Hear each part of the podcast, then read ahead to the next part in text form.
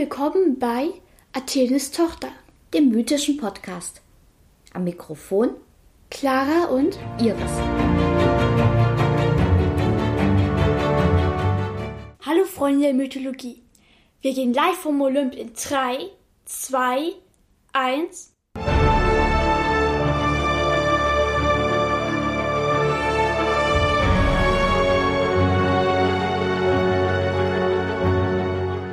Clara, was hast du uns heute für eine Geschichte mitgebracht? Heute geht es um Hephaistos. Was sagt dir Hephaistos? Ich glaube, Hephaistos ist der Gott der Schmiedekunst, oder? Du weißt mal was. Interessant. Ja. Noch irgendwas? War der nicht mit Aphrodite verheiratet? Ja. Mehr weiß ich, glaube ich, nicht über Hephaistos. Okay, fangen wir mal bei seiner Geburt an.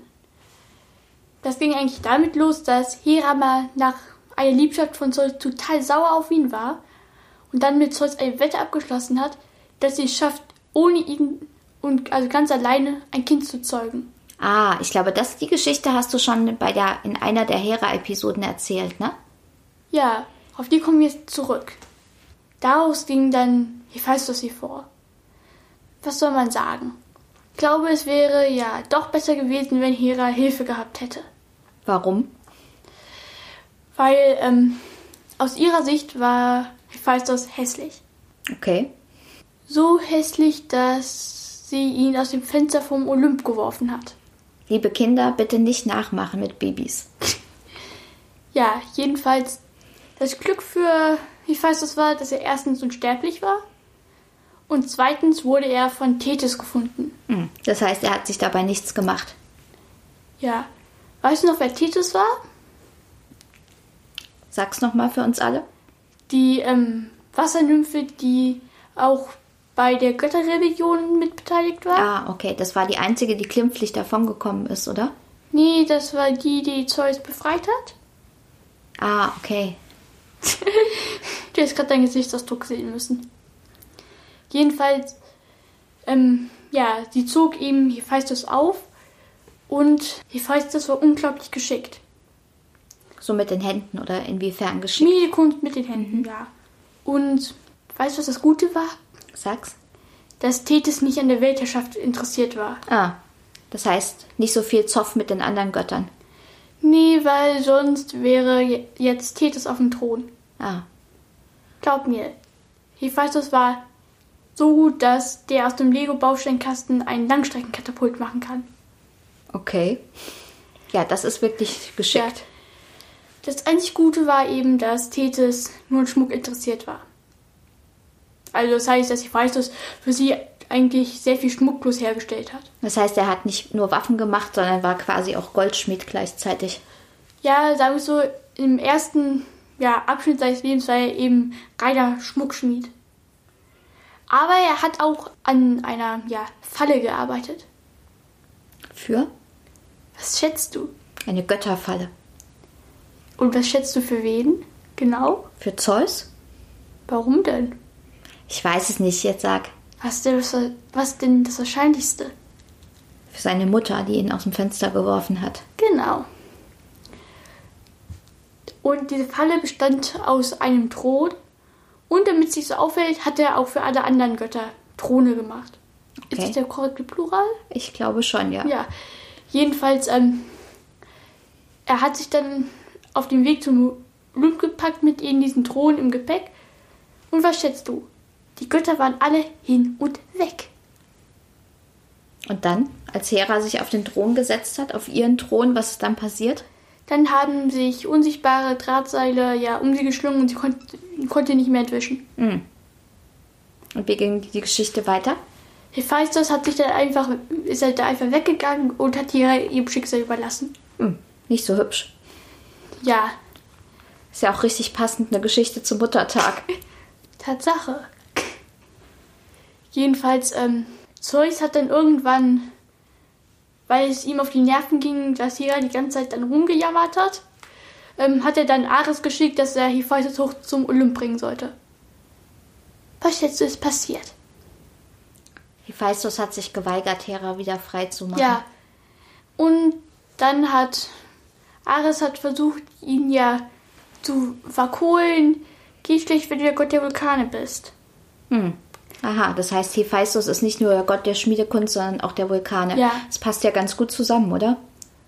Ja, das kommt der halt, dass er seine Schmieden auch meistens eben in, Vulka in Vulkanen hat. Und auch ähm, das Wort Vulkan selber leitet sich von seinem römischen Namen Vulcanus ab. Ah, okay. Jedenfalls, ähm, wenn ich mal aus Rick Riordan zitieren darf, er erschuf das ähm, Parfüm auf Holzkohle gegrillter Kriegsgott. Oh. War das ein großer Verkaufsschlager zur damaligen Zeit? Vielleicht nicht großartig, aber ich würde sagen eindeutig. ja. Was schätzt du, welcher Gott hat es dann versucht? Keine Ahnung. Dionysos. Und was hat der genau versucht? Naja, er hat sozusagen, ähm, ich weiß es überredet, mit ihm was trinken zu gehen. Du weißt, wer Dionysos war? Ja, der Gott des Weins und der Festspiele und so. Du weißt mal was. Jedenfalls, ähm, und Dionysos hat es eben nicht mit Gewalt versucht, sondern eher mit sozusagen ins Gewissen reden. Und sieh da, es hat geklappt. Das heißt? Hera kam wieder frei. Und die beiden haben einen Schlussstrich unter ihre ähm, ja, Angelegenheit gesetzt.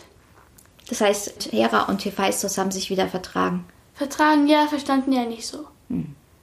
Aber weißt du, wir haben, du erinnerst dich noch an die Götterreligion? Ja.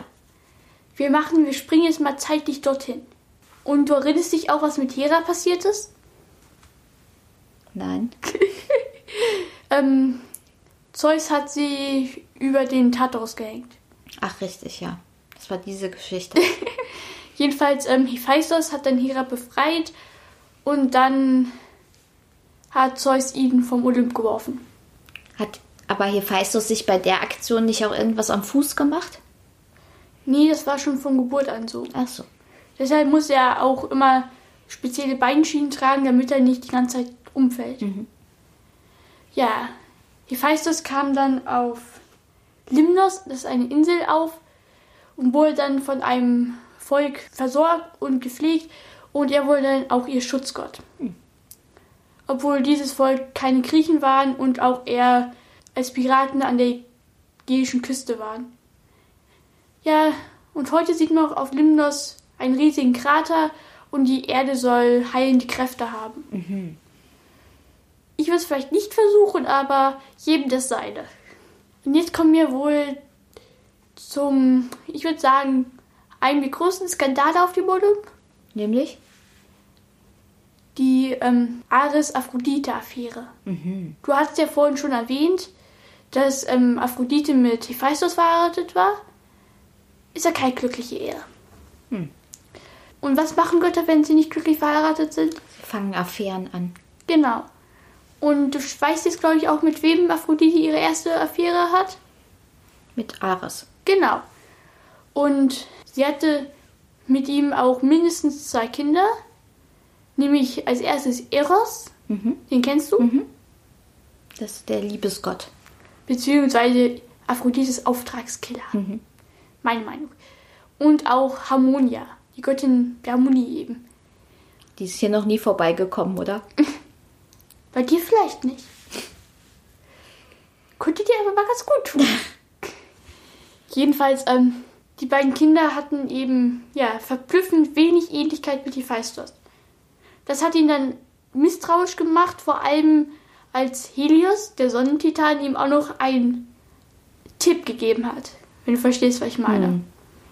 Ich weiß etwas, was du nicht weißt. Jedenfalls ähm, hat er dann den beiden eine Falle gestellt und naja, hat das Bett mit einer Art Fliegenfalle präpariert. Also so ein Klebestreifen.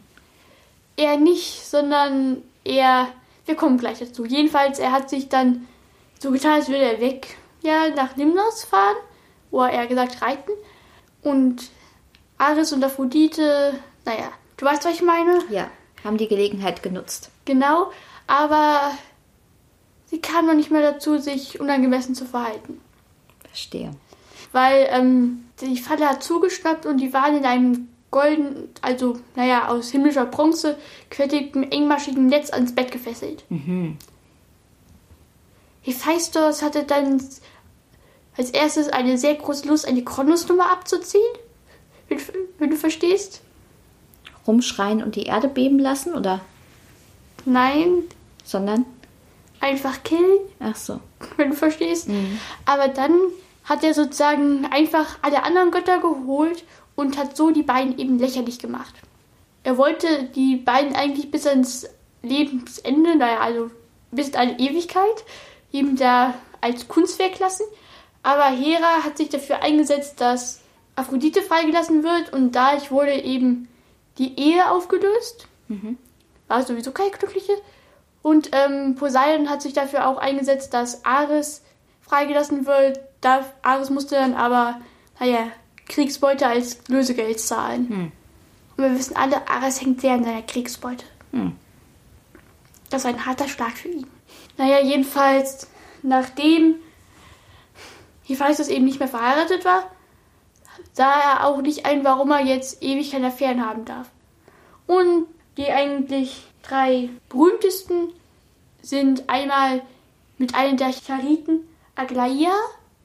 Die Chariten waren sowas, waren ähm, Göttinnen der Anmut und Grazie und waren auch sowas wie die Mägde der Aphrodite. Ich glaube, es Okay. war auch mehr eine Art Racheakt an Aphrodite. Ich schmeiß dich raus und gehe mit deiner Magd ins Bett. Eine andere Affäre war auch mit einer Bergnymphe Ätna. Wohlgemerkt, die Bergnymphe ähm, des Berges, mit dem Zeus Typhon begraben hat. Du weißt doch? Erinnere mich noch mal kurz. Typhon, das riesige Sturmmonster? Ah, okay. Ja, mit ähm, ihr hatte Hephaistos dann die Palikoi. Das waren Geister von heißen Quellen und Geysiren. Also beispielsweise ähm, der Old Faithful Okay. Was ist das? im Yellowstone Nationalpark. Ah, Der okay. Geysir. Ah, okay. So weit ist Hephaistos gekommen. Weltweit. ja. Oder auch mit einer anderen Nymphe namens Kabairo hatte er die Kabiren. Das waren, ja, ähm, werden manchmal auch als Zwerge bezeichnet, wahrscheinlich weil sie neben ihrem Bett sehr klein aussehen. Ähm, auch sehr geschickte Schmiede, die Dionysos auch auf seinem Zug gegen Indien dabei waren. Auch wenn ich weiß, dass sie dann retten musste. Jedenfalls, das waren eben auch sehr geschickte Schmiede. Aha. Das heißt also, Hephaistos hat auf seine alten Tage im Prinzip noch jede Menge Kinder produziert. Ist ja auch toll, dass, ja, produzieren, tolles Wort. Verstehe. Das waren ja wieder aufregende Geschichten. Dann bin ich mal gespannt, was du uns beim nächsten Mal erzählst. Bis dahin, tschüss. Das war Athenes Tochter. Bis zum nächsten Mal und bleibt auf unserer Seite des Stücks.